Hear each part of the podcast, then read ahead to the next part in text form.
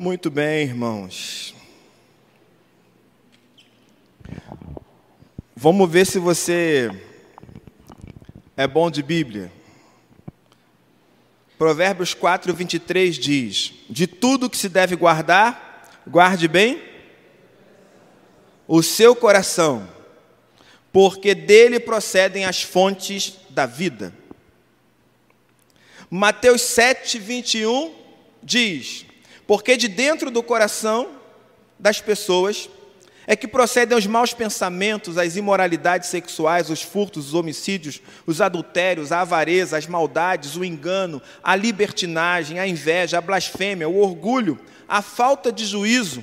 Todos estes males vêm de dentro e contaminam a pessoa. Aqui Jesus está dizendo que não é o que vem de fora que contamina o homem, mas o que vem de dentro. Então a principal preocupação do ser humano tem que ser com aquilo que está no seu coração, com aquilo que está lá dentro, porque é de lá que vêm as nossas motivações.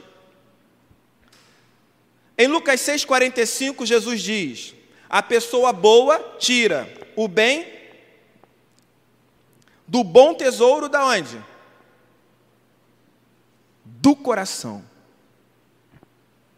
A pessoa má tira o mal do mau tesouro, porque a boca fala do que o coração está cheio. Quem disse isso?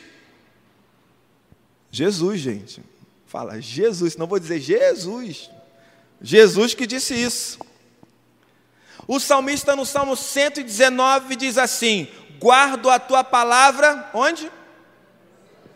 Para não pecar contra ti. Vários textos falando sobre o coração. Biblicamente, o coração não se trata apenas de um músculo que bombeia o sangue, dá vitalidade a todas as partes do nosso corpo. Para os escritores bíblicos, o coração é a sede das emoções, é a sede da vontade, é o centro das nossas decisões. Por isso, esses versículos todos falam sobre a importância de você guardar o coração, de você cuidar do seu coração. Em diversos momentos na Bíblia, o coração representa o ser humano por inteiro. Eu estava refletindo essa semana sobre essa questão do coração representar o ser humano por inteiro, porque o apóstolo Tiago disse que o ser humano que controla a sua língua é capaz de controlar o corpo inteiro. Não foi isso que Tiago disse? Se você controla a sua língua, se você controla o leme do navio, digamos assim, né, da embarcação lá, da época de Tiago, você controla o navio inteiro. Então, se você controla a sua língua, você controla o corpo inteiro.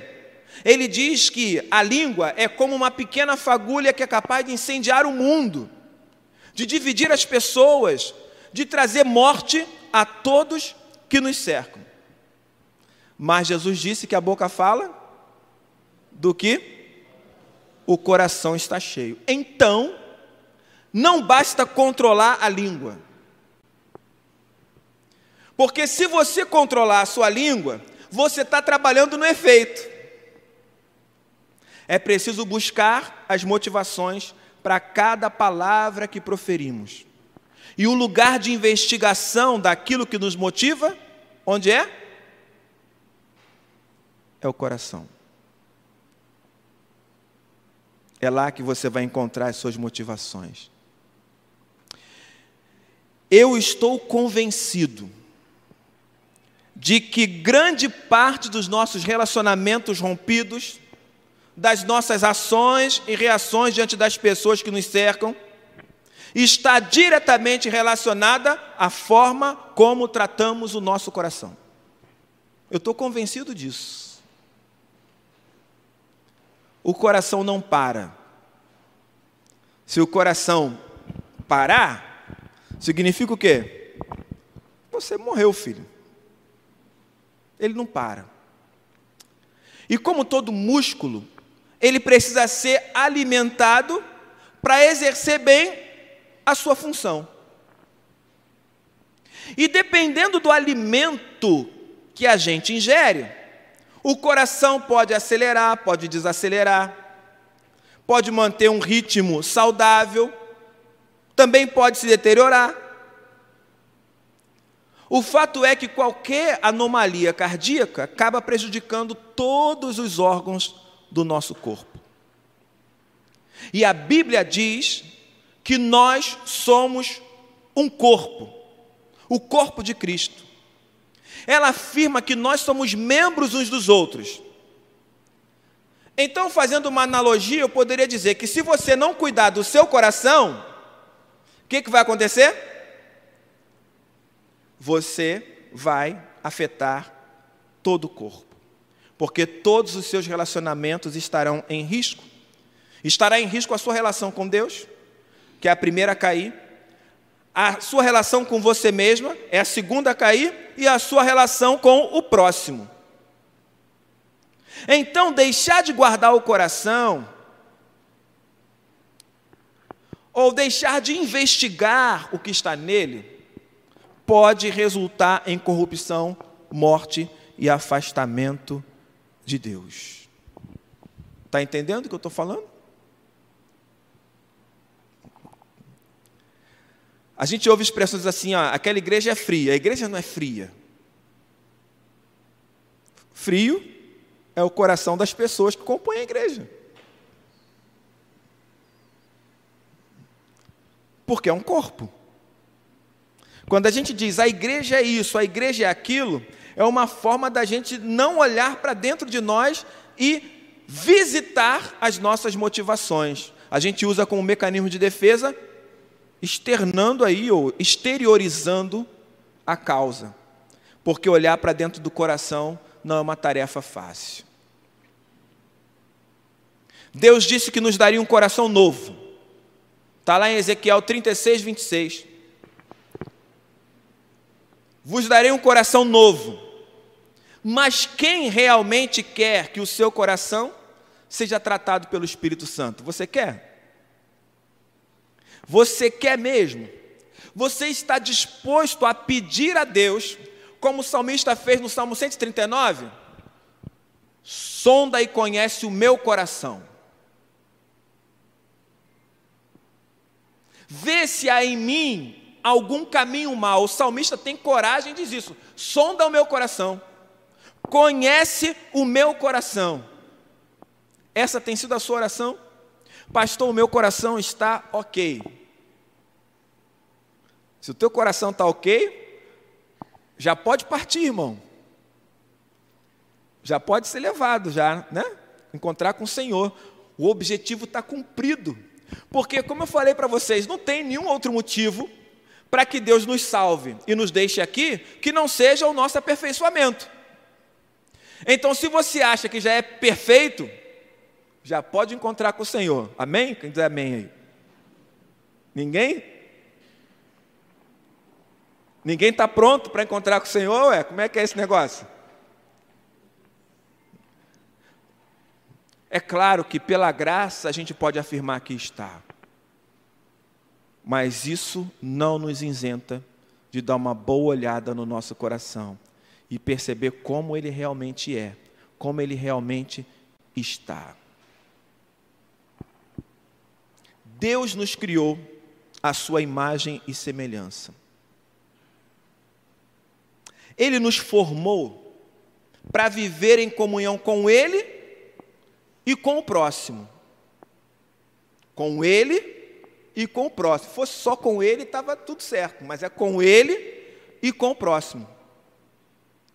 Deus nos forjou para a humanidade.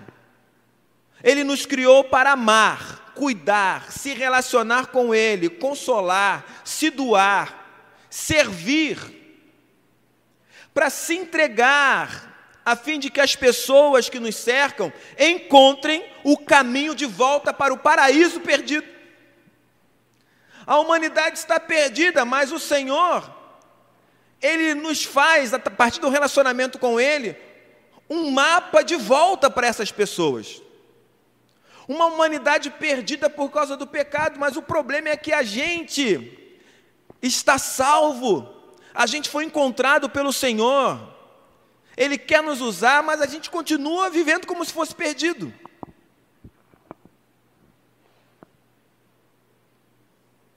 O nosso coração é embrutecido, ele é bruto, ele é duro. Será que Jesus chamaria você de Simão ou de Pedro ou de Rocha? Ter um coração corrupto, embrutecido, contribui para a ruptura dos nossos relacionamentos familiares, para a fragmentação da nossa vida comunitária, para o esquecimento da nossa identidade como discípulo de Jesus e filhos de Deus. Ter um coração duro, um coração petrificado, contribui para que a gente perca tudo isso.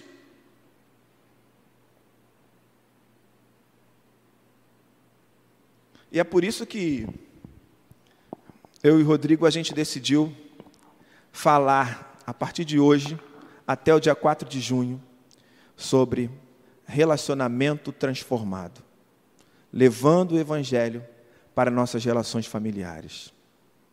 Domingo após domingo, a gente vai debater sobre relacionamento familiar aqui. E eu espero que essa reflexão faça você enxergar como você realmente está, o que precisa ser modificado na sua vida, como é importante você fazer esse autoexame do seu coração para perceber que às vezes é, são as nossas motivações, é aquilo que está lá dentro que prejudica os nossos relacionamentos. É interessante quando a gente começa a caminhar com as pessoas em discipulado, né? É, é, nós, pastores lá do SAR, a gente tem essa, essa descrição. Né? Às vezes a gente ouve, ouve, ouve, ouve as pessoas, ouve outros pastores, e a gente chega à conclusão de que o problema é do coração. É, é muito mais o coração do que as circunstâncias. Entende? A gente não foi formado para cuidar do coração. A gente foi formado para ignorar o estado do nosso coração. Como é que eu, como crente, ignoro o estado do coração? Faço uma oraçãozinha aqui, leio um texto bíblico ali, memorizo um versículo a colar, como se isso fosse resolver alguma coisa. O Peter Escaseiro diz isso no livro dele, Espiritualidade Emocionalmente Saudável, que a gente se converte e fica só mexendo na superfície, no pedaço do iceberg que é a nossa vida, que todo mundo vê, mas que na realidade é a menor parte do iceberg. A maior parte está na abaixo da superfície. Né? E é mexer nas coisas que estão abaixo da superfície é que muda o nosso caráter. Você não pode ser um crente e tratar o seu filho da mesma forma que você tratava quando você não era crente, filho. Não há justificativa para isso, a não ser que você não esteja sendo tratado no seu coração. Você não pode tratar o seu esposo da mesma forma que você tratava quando você não era crente, porque agora você caminha com Jesus, agora você aprende com Ele todo dia. Agora você conhece palavras como graça, como amor, como misericórdia. Agora você entende que você é tão errante, tão pecador quanto qualquer um, inclusive as pessoas da sua casa. Porque a nossa régua para as pessoas da nossa casa é altíssima. Vai dizer que não é? Você aprendeu a ser assim, desde pequeno. Desde pequeno. Teu colega quebrou seu brinquedo. Tu vai chorar mas deixa para lá, vai continuar a amizade. Teu irmão quebrou teu brinquedo, você vai matar ele. Você vai exigir que o teu pai faça alguma coisa com ele. Quebrou meu brinquedo. Eu quero quebrar o dele também. Não é essa a lógica? Sangue do seu sangue, morando debaixo da mesma casa. A nossa régua para as pessoas que estão na nossa casa é muito mais alta. Entende? Quantas coisas nós, como homens, né, eu digo isso porque é, ainda estamos numa sociedade onde é, os homens são formados mais para o mercado de trabalho que as mulheres.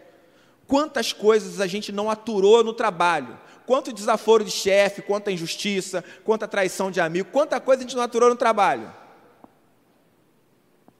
E ó, baixou a cabeça e tudo. Não falou nada, não falou um ai. O cara mandou você para o inferno, você abaixou a cabeça, só não foi porque você não, tinha, não sabia o caminho, o endereço. Aí o teu filho manda você para o inferno.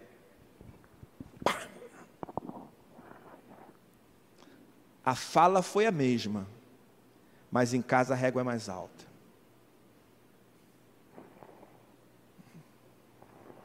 Entende? Porque na realidade, nesse negócio de família, as pessoas que estão debaixo do mesmo teto que a gente, elas não são consideradas como se fossem nosso próximo. Próximo é o, o mendigo que está ali na rua necessitado. A minha filha não é minha próxima. Não é mais ou menos assim?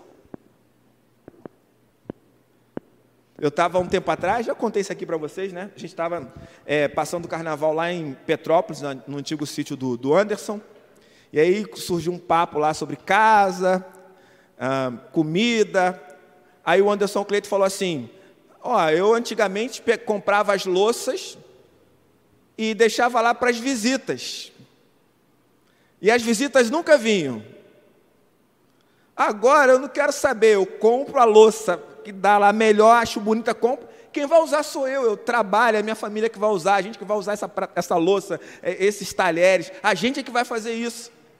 E eu fiquei pensando, ele está falando, estou pensando, mas não é isso, cara. Quantos pratos eu tenho em casa que eu considero especiais e que só uso para visita? Não, vou botar tudo para rolo. Minhas filhas têm que comer nesses pratos, nesses talheres aqui, nesses copos aqui. E não é fácil não, hein? Porque quando quebra a dor vem no coração. Mas quando quebra a vontade é falar assim, ah, oh, meu Deus, é de casa, né? Se for a visita que chegou, deixou o prato cair, o que, que a gente faz? Tem problema não. Nem gostava desse prato. Aí o filho está olhando aquela situação, pensa o quê? Sabe de nada. Eu já vi minha filha falando assim para alguém: Pelo amor de Deus, não use essa caneca, porque se quebrar, meu pai vai te matar. Mal sabe ela que a gente só mata quem é de casa, a visita não, né? A visita a gente oferece outra caneca. Percebe essa questão que eu estou falando aqui?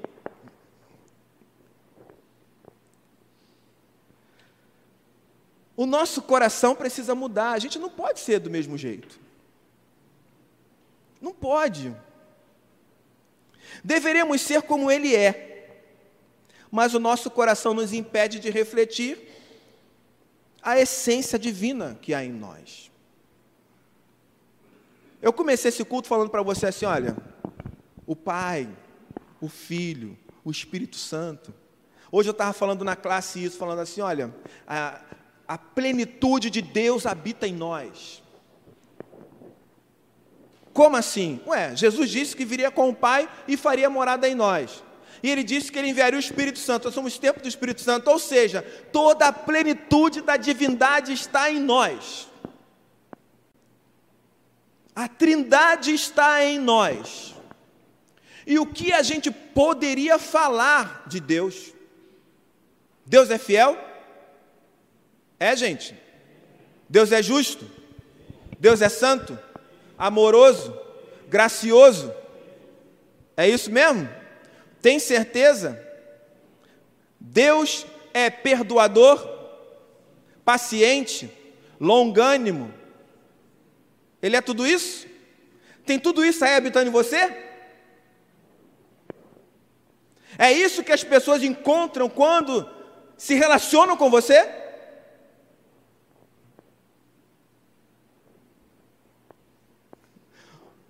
Paulo é muito engraçado, porque Paulo fala assim: nos últimos dias, os homens serão avarentos, arrogantes, impuros, desobedientes aos pais, frios, mais amantes dos prazeres que de Deus, impiedosos, Paulo fala, nos últimos dias, Eu gosto dessa fala de Paulo, quando ele diz nos últimos dias, porque na realidade, Pedro, quando ele prega lá em Atos 2, ele diz assim: o que está acontecendo nesse momento, varões galileus, é aquilo que foi profetizado por Joel. E acontecerá nos últimos dias que derramarei do meu espírito sobre toda a carne. Então o que, que Pedro está dizendo? O espírito foi derramado, é isso que está acontecendo.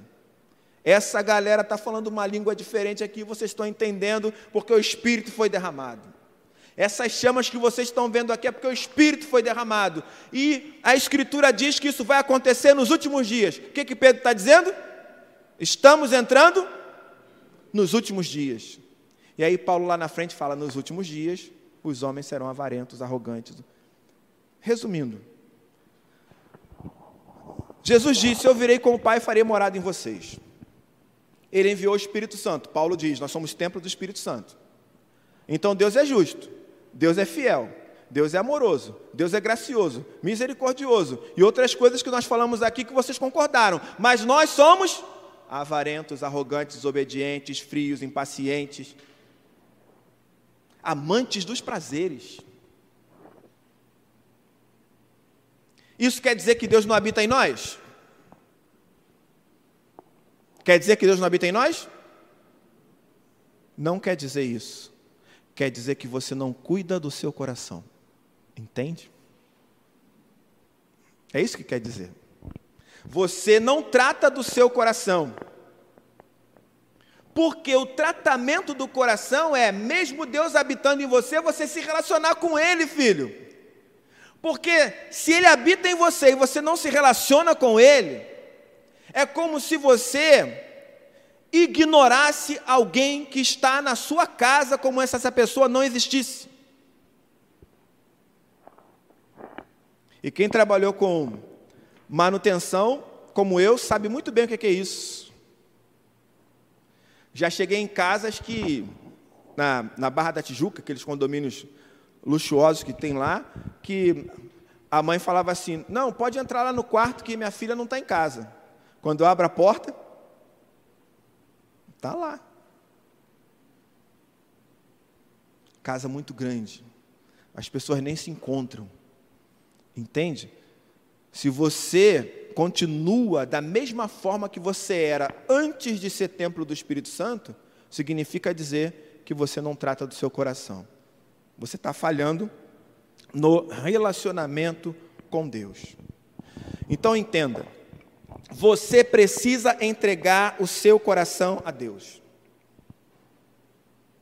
Você precisa entregar o seu coração a Deus.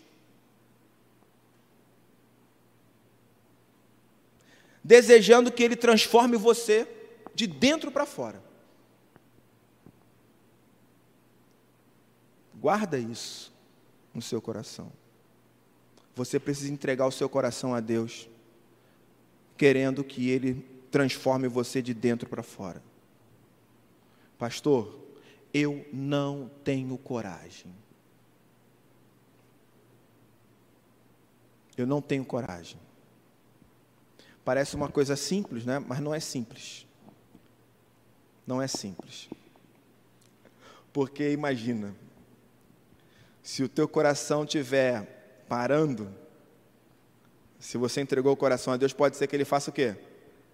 Manobras de ressuscitação. Mas você está vivo ainda, né? Tum.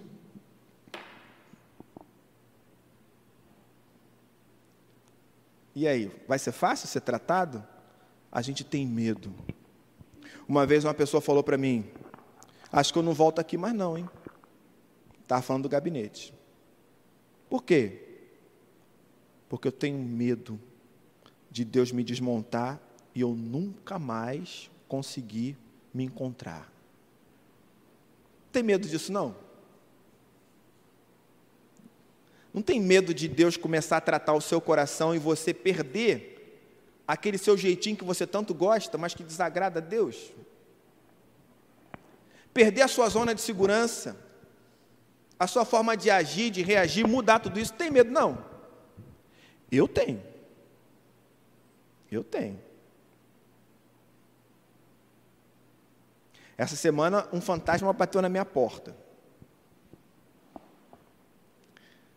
E um fan... eu estava de boa, eu estava assim, tranquila, minha vida tranquila, vida devocional tranquila, no meu cotidiano tranquilo. De repente entrou uma mensagem no WhatsApp que tinha a ver com a minha imagem. Então a minha cabeça já começou a trabalhar e eu estou até agora dizendo para Deus. Antes de entrar no culto, eu estava falando isso para Deus. O Senhor tem que me ajudar a não me preocupar tanto com a minha imagem. O Senhor tem que me ajudar a não ficar remoendo isso. Porque eu vou ficar ouvindo isso, ouvindo, ouvindo, ouvindo, ouvindo. Ainda mais se for uma coisa que eu considero injusta a meu respeito. Isso quer dizer que eu ainda tenho no meu coração uma preocupação extrema com o julgamento das pessoas. E você acha que é fácil perder isso? É muito fácil chegar aqui no púlpito e falar assim: olha, irmãos, você tem que se preocupar. Já falei isso acho que 500 vezes. Você tem que se preocupar com o que Deus pensa a seu respeito. Tem gente que foi no gabinete, eu já falei isso para as pessoas várias vezes. Aí quando chega a minha vez, que eu acho que eu estou curado, o que, é que acontece? Coração. Tum, tum,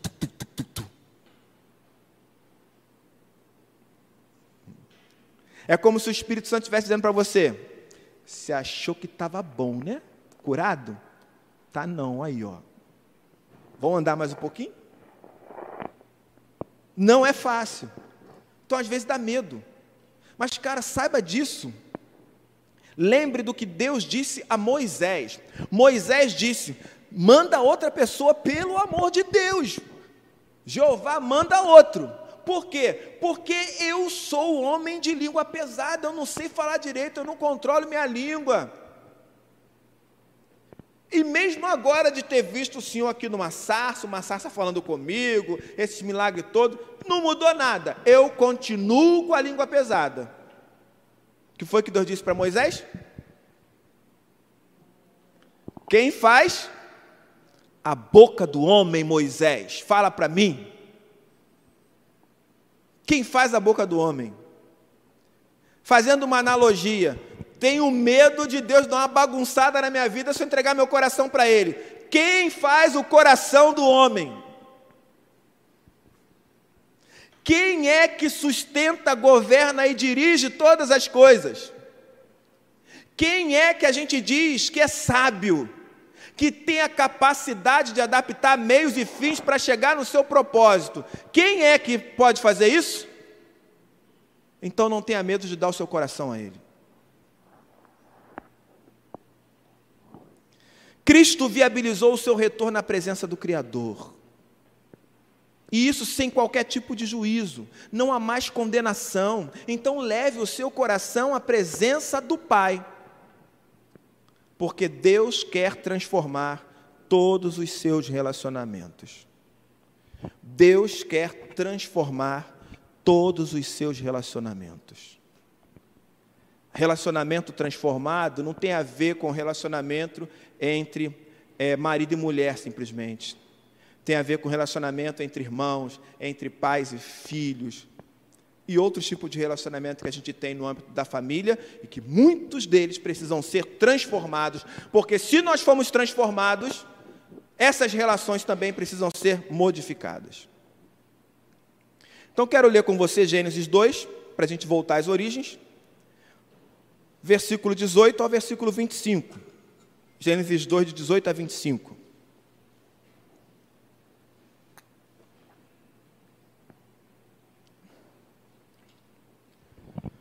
Gênesis 2, a partir do versículo 18, diz assim: O Senhor Deus disse ainda: Não é bom que o homem esteja só farei para ele uma auxiliadora que lhe seja semelhante a ele.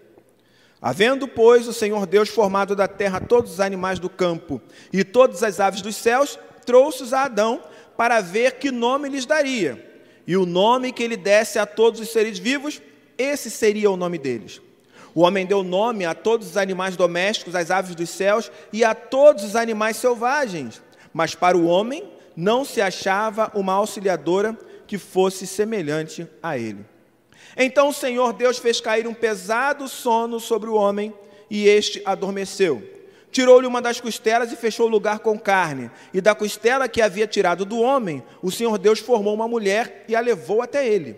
E o homem disse: Esta afinal é osso dos meus ossos e carne da minha carne. Será chamada varoa, porque do varão foi tirada.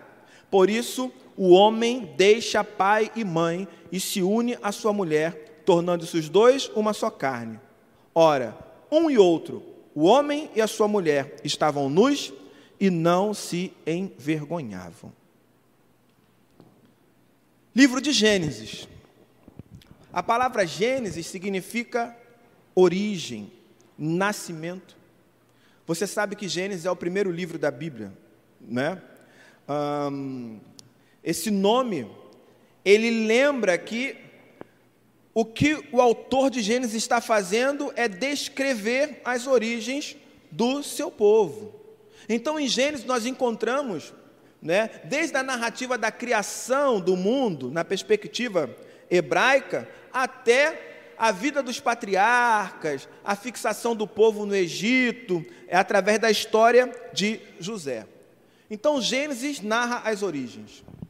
Eu gosto de pensar nas origens para poder lembrar exatamente do ser humano original. A palavra Adão não significa homem, no sentido de macho. A palavra Adão significa homem no sentido de ser humano, de humanidade, entende? Então Deus criou a humanidade. Quando Ele cria a humanidade, Ele faz varão e varoa, ou macho e fêmea. Essa é, é, é a questão. Então Gênesis ele está falando sobre as origens e ele procura responder duas perguntas bem claras aí no capítulo 1 e 2 de Gênesis. Primeiro, como o céu e a terra foram criados. Ele começa a falar como foi. Ele narra toda a criação. Segundo, por que é que as pessoas casam? Por que as famílias se formam? Por que o homem deixa a casa de seu pai e sua mãe para se unir à sua mulher? São duas perguntas que esses dois capítulos de Gênesis vêm tentando responder. E aí, quando a gente olha para a narrativa de Gênesis, nesses dois primeiros capítulos, a gente vai olhar na perspectiva é, da relação de Deus com o homem e na perspectiva da relação do homem com Deus e com os outros. São dois olhares, certo? Então, olhando nessa perspectiva divina para esse livro de Gênesis, a gente pode dizer, em primeiro lugar, que Deus é a fonte de tudo que existe, em toda a natureza. Os primeiros capítulos de Gênesis mostram isso: Deus é a fonte de tudo. Deus cria tudo do nada. Era sem forma e vazia. Havia trevas. E Deus disse: haja, haja formem, e Ele vai formando, Ele é a fonte de tudo que existe. Ele é o Criador de todas as coisas. Deus também, por esses capítulos, é a base da relação entre todas as criaturas com a criação. Não é isso? Ele cria tudo, ele diz: sede fecundos, multiplicai-vos. é? Ele dá o tempo do sol, o tempo da lua, do dia, da noite, ou seja, essa relação que existe entre criação e criaturas, ela é fundamentada no próprio Deus.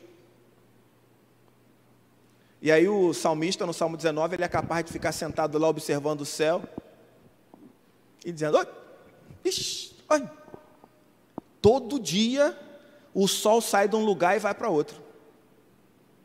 Parece até casamento o noivo se deslocando da casa dos seus pais e entrando nos aposentos da sua noiva para consumar o casamento. Todo dia tem dia, todo dia tem noite. Os céus proclamam a glória de Deus e o firmamento anuncia as obras de suas mãos. Um dia discursa outro dia, uma noite revela conhecimento a outra noite. Observando a criação, ele percebe que a lei do Senhor é perfeita. Isso não muda, isso acontece todo dia, do mesmo jeito, da mesma forma. Gente, Deus é a base da relação entre criação e as criaturas. Deus também é o fundamento das relações sociais, culturais. Deus é o fundamento. Está ali, nos primeiros capítulos de, de Gênesis. Então eu ouso dizer para você que o princípio das relações familiares também é o próprio Deus. O princípio das relações familiares é o próprio Deus. Quem é que institui a família? Quem é que diz não é bom que o homem esteja só? E homem aí no sentido de humanidade. Não é bom que a humanidade fique só. Aí ele vai lá e cria a mulher, entrega ao homem, e aí o homem diz: agora sim, agora está completo. Ou seja, a relação social, a relação com o outro, a relação com o diferente, é que é, nos faz compreender realmente como Deus atua na criação. Então pensa nisso. Se relacionar com Deus é fundamental para que tenhamos relacionamentos emocionalmente saudáveis. É um grande erro quando a gente pensa assim: olha, eu tenho dificuldade de chamar Deus de pai. Por quê? Porque eu não tive pai. Ou então porque meu pai foi ruim para mim. Ah, eu tenho dificuldade de chamar alguém da igreja de irmão. Por quê? Porque o meu irmão foi um canalha. É um erro olhar desse jeito, sabe por quê? Porque na realidade, não são as nossas relações na terra que definem a nossa relação com Deus. É a nossa relação com Deus que define as nossas relações na terra. Esse é o princípio. Quem deve ser o meu modelo de pai? O meu pai ou Deus? A partir do momento que eu tenho Deus como pai, como modelo, eu serei o tipo de pai que Deus é.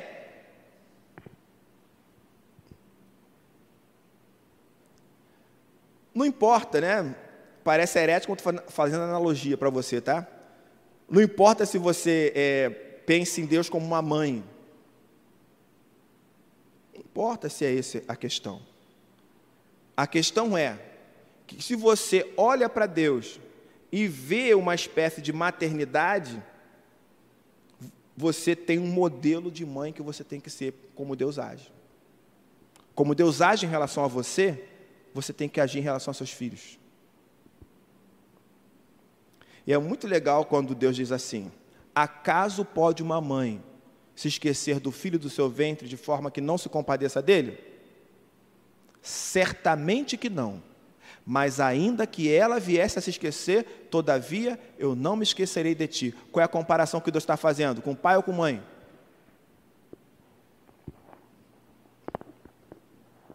Então não é uma questão de masculino ou feminino, gente. É uma questão das relações que a gente constrói. Todas elas têm que ter como princípio a nossa relação com Deus. Então eu digo para você: Deus é o pai, a mãe, o irmão, a irmã, filho, o cônjuge que você precisa. Ele é a referência. Ele deve ser o seu primeiro referencial de amor. Se assim é, as suas relações devem ser um desdobramento de seu relacionamento com Ele. Percebe? Nós o amamos porque Ele nos amou primeiro. Jesus diz: Amai-vos uns aos outros, assim. Então, se eu quiser amar o outro, eu tenho que pensar na minha referência, que é o amor de Jesus por mim. Isso é colocar o coração na mão dele. Como é que Jesus me ama? Então eu tenho que amar o outro da mesma forma. Ah, pastor, mas era Jesus, filho de Deus. Jesus era filho de Deus, pastor. Jesus fazia milagres. Eu não. Isso é sem vergonhice, cara toda a plenitude humana estava em Jesus. Você acha mesmo que Jesus não ia no banheiro? Você acha mesmo? Ele é filho de Deus, pastor. Ok, andando no deserto o dia inteiro. Quando ele chegava no destino, estava cheirosinho, porque era filho de Deus. Cara, Jesus, ele foi tentado como nós, porque era ser humano também. Era difícil para ele lidar com traição. Não é isso que diz o texto? Ele vai para o Getsemane e diz: A minha alma está angustiada até a morte. Por quê? Cara, porque vão perseguir o pastor e as ovelhas que ele tanto se dedicou vão se dispersar. Uma pessoa que ele trabalhou um tempão vai trair ele com um beijo, vai chamar de amigo. E ele diz: A minha alma está angustiada até a morte. A tua não está, não? Você me traiu. Você não correspondeu à minha expectativa. Um pai diz para o filho, uma mãe diz para um filho: Eu tinha planos para você, você não me ama, você não me respeita e tal. Não estou dizendo que nada disso seja legítimo, não, tá? Mas Jesus pegou o traidor, sentou na mesa com ele, comeu com ele no mesmo prato e depois ainda lavou os pés dele antes dele sair. Judas merecia isso? Não, né? Merecia o quê? Jesus fala: Você me traiu, sai daqui, miserável, desgraçado, nunca mais quero te ver, some. Mas foi isso que Jesus fez? Não. Jesus entra na casa de Zaqueu e a multidão sem eira nem beira fica do lado de fora, dizendo: Jesus, aí não. As prostitutas que andavam atrás de Jesus para ouvir o que ele tinha, que queriam ser transformadas, ficaram do lado de fora da casa de Zaqueu, dizendo: Ô, oh, oh, publicano não, Jesus. Esse cara é pior que a gente. Jesus entra na casa de Zaqueu, come na casa dele, e ele diz: Aqui também está um filho de Abraão. Jesus pega o apóstolo Paulo no ato da perseguição e diz assim: Eu te escolhi, por que você me persegue? Jesus está chamando um assassino.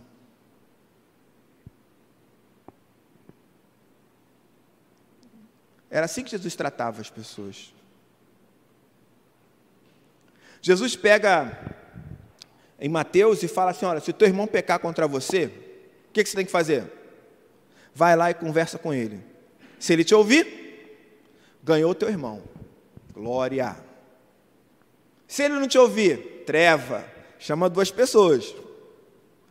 Se ele ouvir, ganhou teu irmão. Glória. Se ele não ouvir das pessoas, treva. Leva para a comunidade. E se ele não ouvir a comunidade, o que, é que Jesus manda fazer? Trata como publicano e pecador. Aí a gente na disciplina fala o quê? Então, não ouviu nem a igreja? Irmão, corta. Manda, condena, né? A gente usava uma, uma expressão é, nos anos 80, o pessoal que era mais radical, eu era um pouco mais radical nos anos 80, né? Vamos sacudir a, a sandália dos pés, né? Como é que Jesus tratava publicanos e pecadores? Qual era a fama dele? Comia com eles, andava com eles. Então, se o teu irmão não ouviu nem a comunidade, vai jantar com ele, vai andar com ele. É Jesus que está dizendo isso.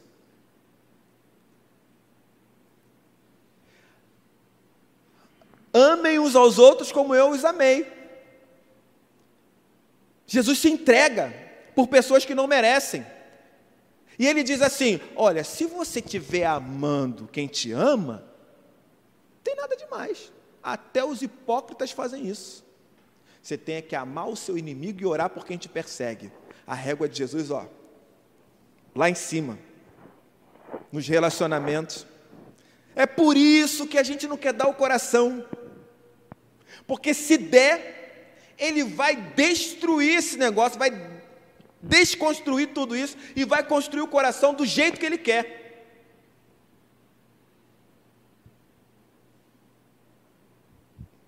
Você vai olhar para o seu filho e vai dizer assim, dentro de você: Isso que ele fez é grave. Até agora foi a maior decepção da minha vida. E se necessário for, você vai dizer isso a ele para ele saber.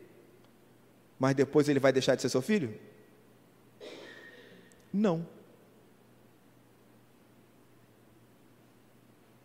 A não ser que ele queira deixar de ser seu filho. Mas no que depender de vós, tem o quê? Paz com todos. Inclusive as pessoas da sua casa. Por incrível que pareça, até com as pessoas da sua casa. Por incrível, porque essas pessoas da nossa casa podia estar fora do todos, né? Mas falou todos, acabou. Detonou. Certo? A forma como nós tratamos nossos familiares evidencia a maneira como nos relacionamos com Deus. O marido que pisa na mulher, pisa em Deus. Não pisa? Eu poderia falar isso com você da forma simbólica, mas vou falar da forma concreta, tá bom? Concreta. Eu disse para vocês que nós somos templo do Espírito Santo, certo? A Laís, ela é templo do Espírito Santo, não é isso, Laís? Glória. Templo do Espírito Santo. Ou seja, o Pai, o Filho e o Espírito Santo habitam na Laís. Se eu piso nela, eu estou pisando em quem? Em quem? Só na Laís? Estou pisando em Deus. É interessante que Paulo fala lá aos Coríntios, para que não se interrompam as vossas orações, ó.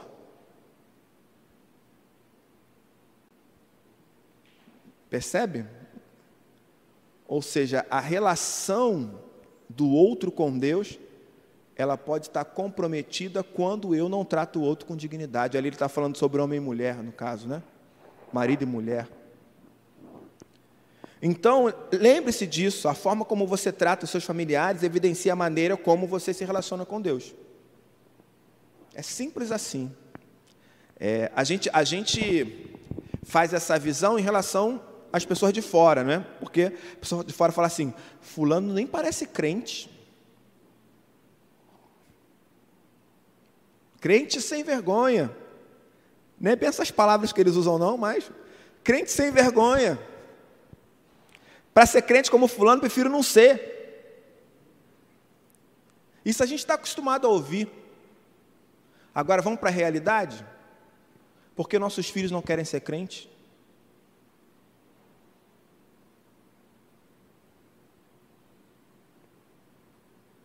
Como bom presbiteriano, você vai dizer assim: é porque o Espírito Santo ainda não tocou no coração do meu filho. Essa é a frase pronta, tá? Para você não não se considerar responsável por nada. Entende? Aqui na igreja, por exemplo, a gente pensa em escola dominical, crianças e tal, projeta, mas os pais não trazem.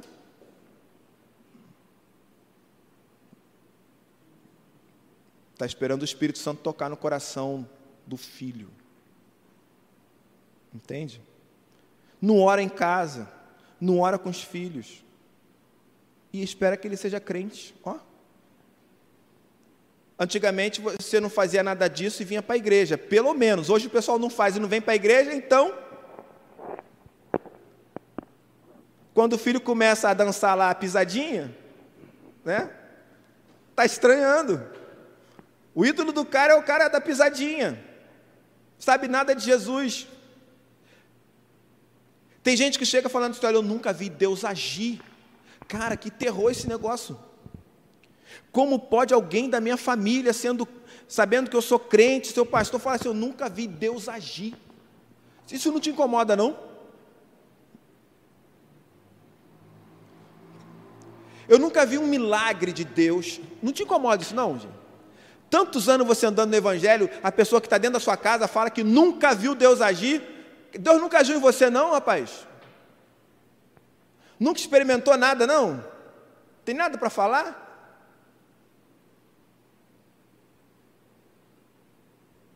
Pastor, eu estou orando para que Deus dê um propósito para a minha vida.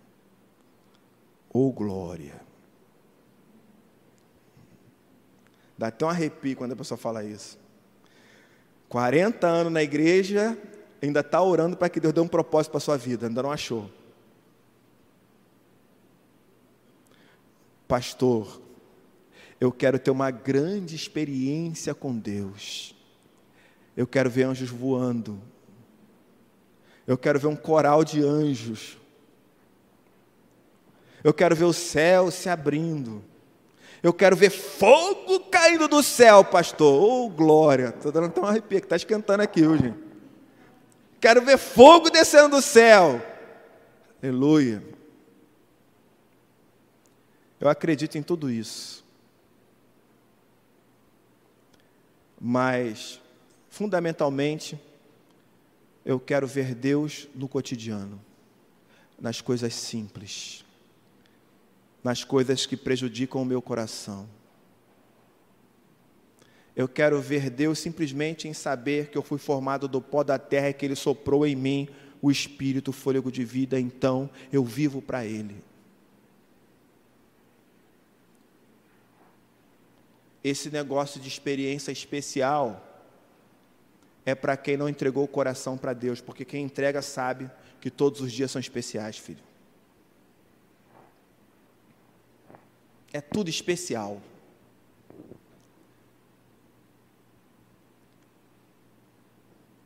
E a gente se acha crente. O hinduísta está andando lá na Índia, tropeça numa pedra, aí quando ele levanta, ele viu que um metro depois tinha um buraco. Se ele não tivesse tropeçado na pedra, ele cairia no buraco. Então o que, que ele faz? Ele vai lá, pega a pedra e leva para casa, porque aquela pedra agora passa a ser Deus para ele. O Deus que livrou ele do buraco.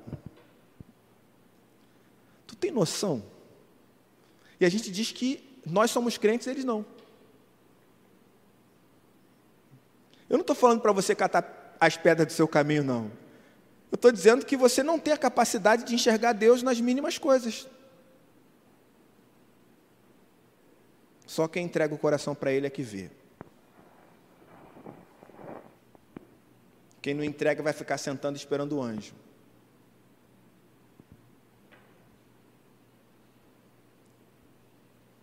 Quero que você se lembre que poucas são as experiências de anjos voando e aparecendo e falando na Bíblia, viu?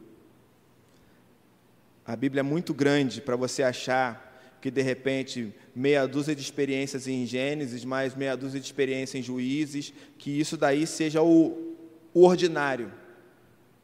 Isso é extraordinário. O ordinário é no cotidiano ali, é no, nas coisas comuns.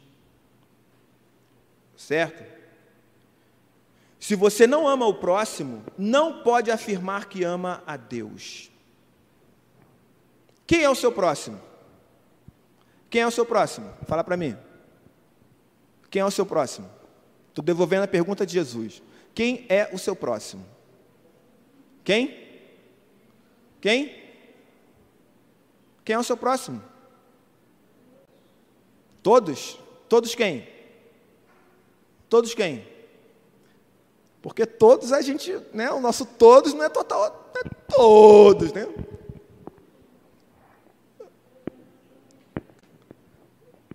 todos da nossa convivência,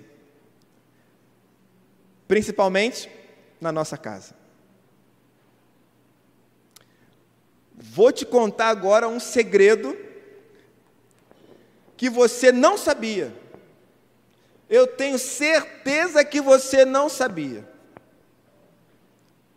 A sua sogra é o próximo.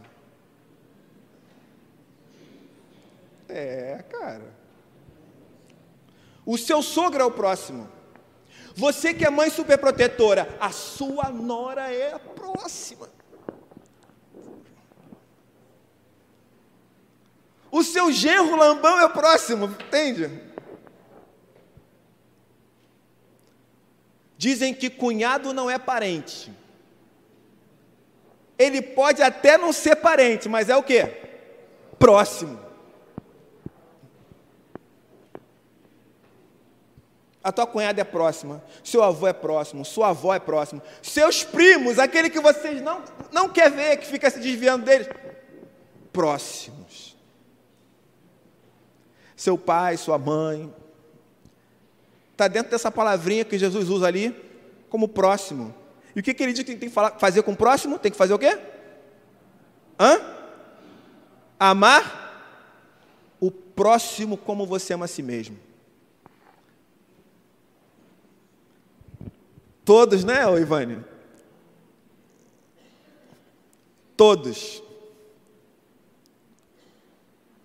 Você vai chegar em casa amanhã no feriadão e vai fazer uma, um rango maneiro para aquele teu cunhado deitão. Por quê? Porque você teve vontade de comer uma feijoada. E você tem que amar o próximo como você mesmo, você não pode excluir ele do convite. Ai, ai, ai, ai. É o próximo. Pastor, não é fácil isso não, não estou dizendo que é fácil. Vou meter uma pimenta na comida do cara, vai dar vontade.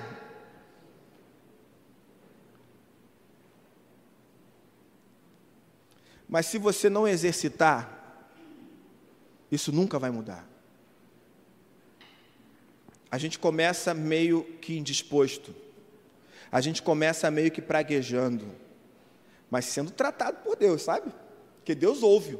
A gente está tá lá esbravejando e Deus está lá segurando.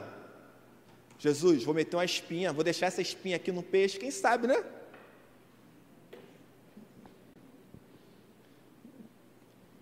Mas se você não exercitar isso, já era, cara o seu coração vai ficando cada vez mais endurecido, cauterizado. Você não foi criado para ser assim. Ainda bem que eu posso falar isso para vocês, né? para mim também, claro, né? Como eu posso aprender a amar o meu próximo? E aí? Como é que você pode aprender a amar essa gentalha lá da família, né? Gentalha, gentalha. Quem, como é que você vai aprender a amar essa gentalha da família? Essa parte da família que você não quer. Como é que você pode aprender? Fala para mim. Como? Eu poderia dizer só amando, né? Porque é a prática, você precisa amar. Mas a gente tem dificuldade de dizer assim, agora vou amar. Então é simples assim. Veja o segredo tem nada demais no segredo, mas foi o segredo. Se relaciona mais com Deus. E Ele vai mudar todas as suas relações. Esse é o caminho. Se você não está pronto para ter esse nível de relacionamento que Deus diz que nós temos que ter com o próximo, começa a se relacionar com Ele e Ele vai te proporcionar isso. Agora, o problema é que a gente não quer se relacionar com Deus.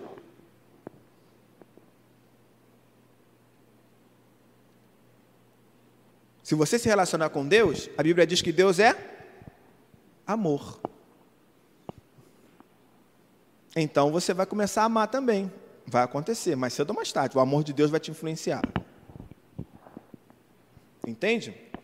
Mas isso é do ponto de vista divino, né? E do ponto de vista humano, o que, que o texto nos diz? Os seres humanos foram criados à imagem e semelhança de Deus. E como seres criados à imagem e semelhança de Deus, eles precisam refletir a natureza divina. Quantas pessoas habitam em você? Os três. Quem o pai é? Ele é providente? Ele é paciente? Todos os três são, né? Mas estou separando aqui pedagogicamente para você. Então você tem que ser também a mesma coisa em relação ao próximo. O que o Filho fez por você? Faça em relação ao próximo. O que o Espírito Santo faz por você? Faça também em relação ao próximo. Você foi criado para refletir a natureza divina. Você foi criado à imagem e semelhança de Deus. Deus criou você para você se responsabilizar pela criação.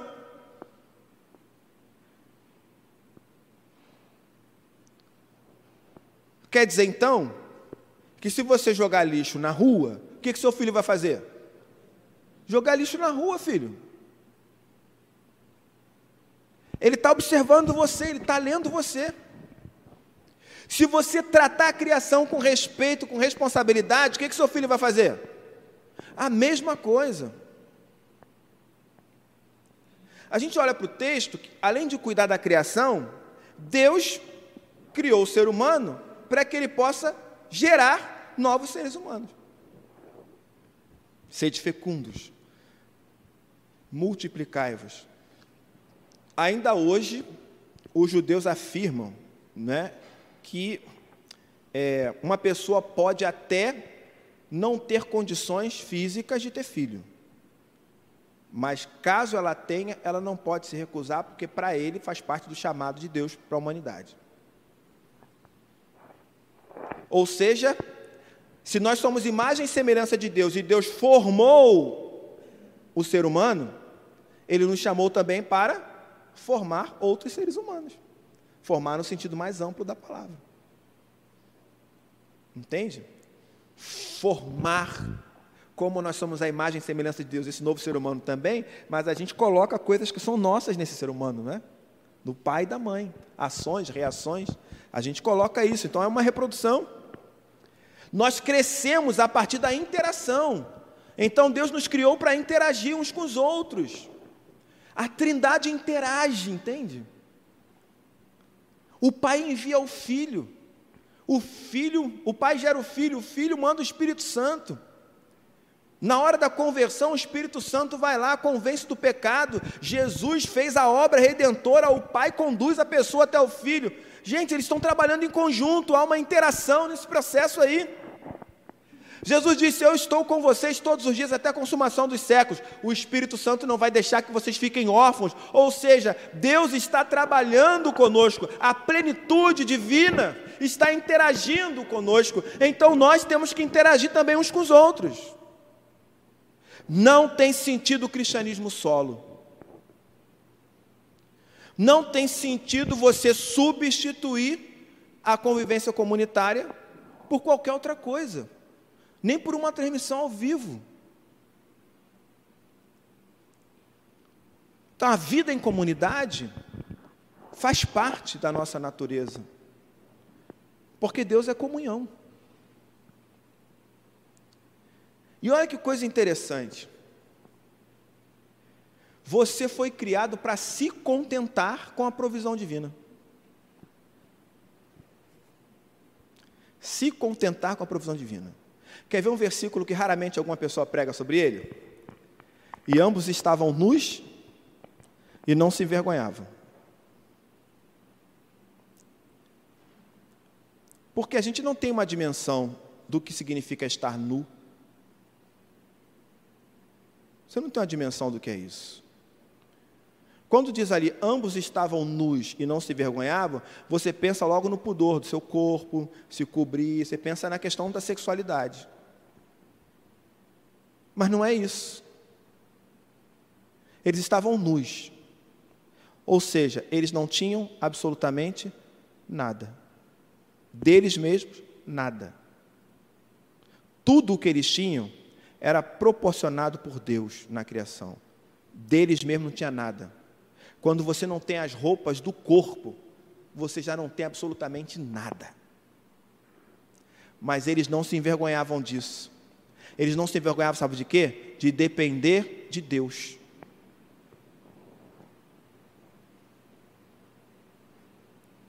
Quando eles pecam, eles se escondem. Por quê? Cara, a gente pecou e depende de Deus. Você ficaria envergonhado em depender de Deus?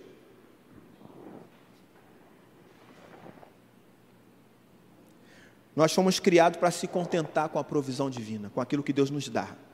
Então Jesus diz: ore e peça o pão de cada dia. A nossa preocupação não pode ser maior do que o pão de cada dia.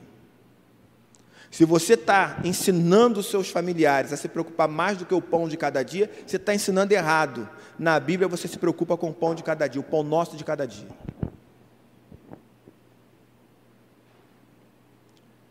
Agora, se Deus quiser te dar mais do que o pão de cada dia, ótimo, né? Não é isso? Eu me contento com feijão. Mas se Deus quiser colocar uma linguiça lá, uma carne seca e um lombinho, eu vou reclamar? Uma costelinha? E ainda aparecer uma farofa, vou reclamar? Não. Mas a minha oração é pelo feijão. Entende? Mas esse era o plano original. O coração do homem não se contentou apenas com a humanidade. Ele foi se corrompendo aos poucos e gradativamente foi empurrando o homem para um lugar sombrio, escuso, e o homem continuou em silêncio. Gênesis 2 diz que você foi criado do pó, do pó da terra e foi inspirado por Deus. Você foi criado segundo um modelo. Foi gerado para se submeter à vontade divina. Foi criado para a comunhão. Quando você se ajusta ao propósito original, não há motivos para se esconder. Não há necessidade de se desesperar em busca do que comer ou vestir no propósito original, o coração humano consegue descansar na providência divina. Mas o coração humano é tão corrupto e enganoso que ele insiste em nos convencer de que não precisamos ser tratados. O normal para nós é ter um coração doente. Ou seja, ter um coração doente é normal. Mas não existe a menor possibilidade de se ter um relacionamento transformado sem que você leve o Evangelho para dentro da sua casa. Sem que você faça da sua casa um espaço de confissão, de adoração, de louvor, de perdão, de comunhão porque você é templo do Espírito Santo. E se você é templo do Espírito Santo, a sua casa também é. Não ouvi amém. Não ouviu amém. Tua casa não é templo do Espírito Santo, não, gente? Tá fraco esse negócio? É ou não é templo do Espírito Santo? Amém, cara. Amém. Fogo tem que cair na tua casa, irmão. Tem que experimentar Deus lá, em oração, na sua casa. Se tem alguém doente na sua casa, não precisa esperar domingo para orar, não. Vai lá e ora logo. Entende? Começa adorando em casa. Começa igual um louco adorando em casa. Glória a Deus, aleluia, amém já vai na segunda, na terça, já embala na quarta, chega mais embalado na quinta, na, já chega domingo na igreja, oh Deus! É a vida toda. Nós temos que ter esse compromisso com o nosso lar. Porque Deus, Ele vai mudar as nossas relações. Entende? Eu queria que você lembrasse disso. Não tenha um coração duro porque você não foi criado para ter um coração duro. Você foi criado para ser a imagem e semelhança de Deus. E o lugar onde você vai começar a exercitar isso é onde? Em? Em casa. Em casa. Santo de casa faz milagre? Faz? Santo de casa faz milagre?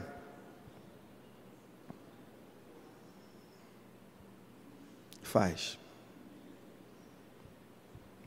Faz. Minha família é do Amarelinho ali em Irajá.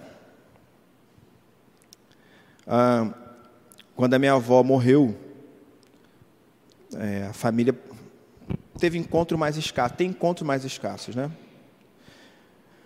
Mas teve um dia que eles cismaram de fazer um culto lá na entrada da casa da minha avó. Entende? Um, e é, uns apartamentos, quem já teve lá na Marelim sabe que é apartamento pequeno, foi apartamento de invasão, uma série de coisas.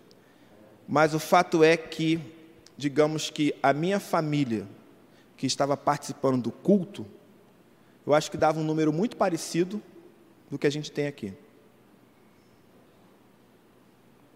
Quando eu era pequeno, só tinha eu mais uma tia que morava longe, que éramos crentes. O resto, ninguém queria saber de igreja. Na família do meu pai, eu fui o primeiro crente da família inteira.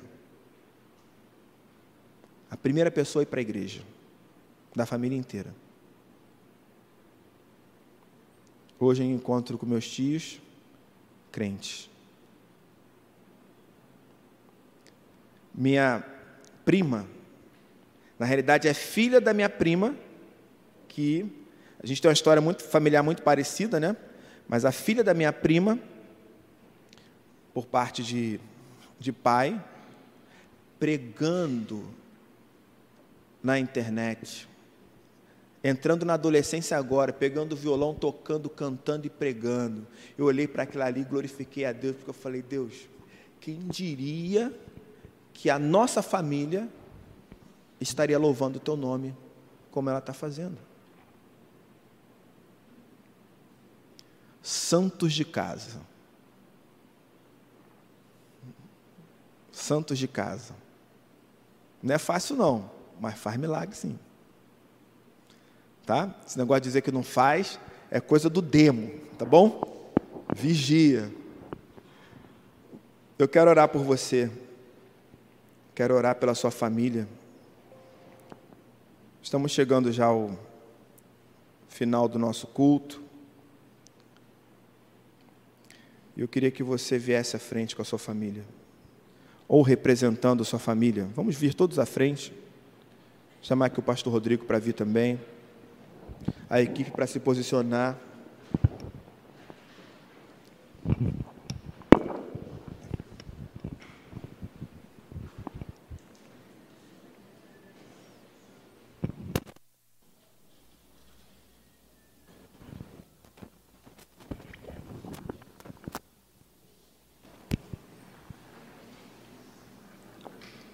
Todos à frente. Mas fundamentalmente eu quero que você feche seus olhos e diga ao Senhor: Senhor, eu quero fazer um milagre na minha casa. É isso. Eu quero que o milagre seja operado através de mim. Eu quero ser a base para que a minha família se renda aos seus pés, se junte a Ti. Cumpra o propósito original que é ser a sua imagem e semelhança. Diga isso ao Senhor, se é o seu desejo. Peça ao Senhor para você ver transformações. E para você não ficar assustado com o que Ele vai fazer. Não duvide.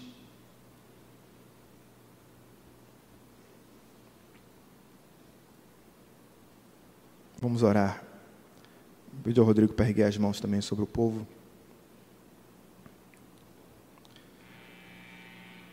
Senhor Deus, como nós precisamos ter o nosso coração completamente transformado. Existem muitas áreas da nossa vida, Senhor, que não foram entregues a Ti. Nós temos dificuldades de se relacionar em casa, de dispensar o amor que o Senhor deu a nós, aos nossos familiares. Tem misericórdia e graça por cada um de nós. E nos ajude, Senhor, a cheios do Espírito Santo, poder ser usados para transformar o ambiente da nossa casa, do nosso lar, Senhor. Senhor, o caminho é difícil e apertado, mas nós cremos que o Senhor está conosco. Então, ó Pai, não permita que a gente desanime, que desista, que fique olhando só as dificuldades. Faça, Senhor, com que o nosso coração seja perseverante, seja paciente e realiza um milagre através de nós. A começar em nós, quebra corações. Senhor, abençoe cada lar aqui. cada lar representado aqui, Senhor, que o teu Espírito visite esses lares todos essa semana. Que o teu Espírito seja como um vento forte, mas também como uma voz suave, trazendo paz na vida de cada pessoa, trazendo harmonia, trazendo fé, levando para fora de casa toda dor, toda indisposição, levando para fora de casa, Senhor, toda guerra, para que a tua paz se estabeleça.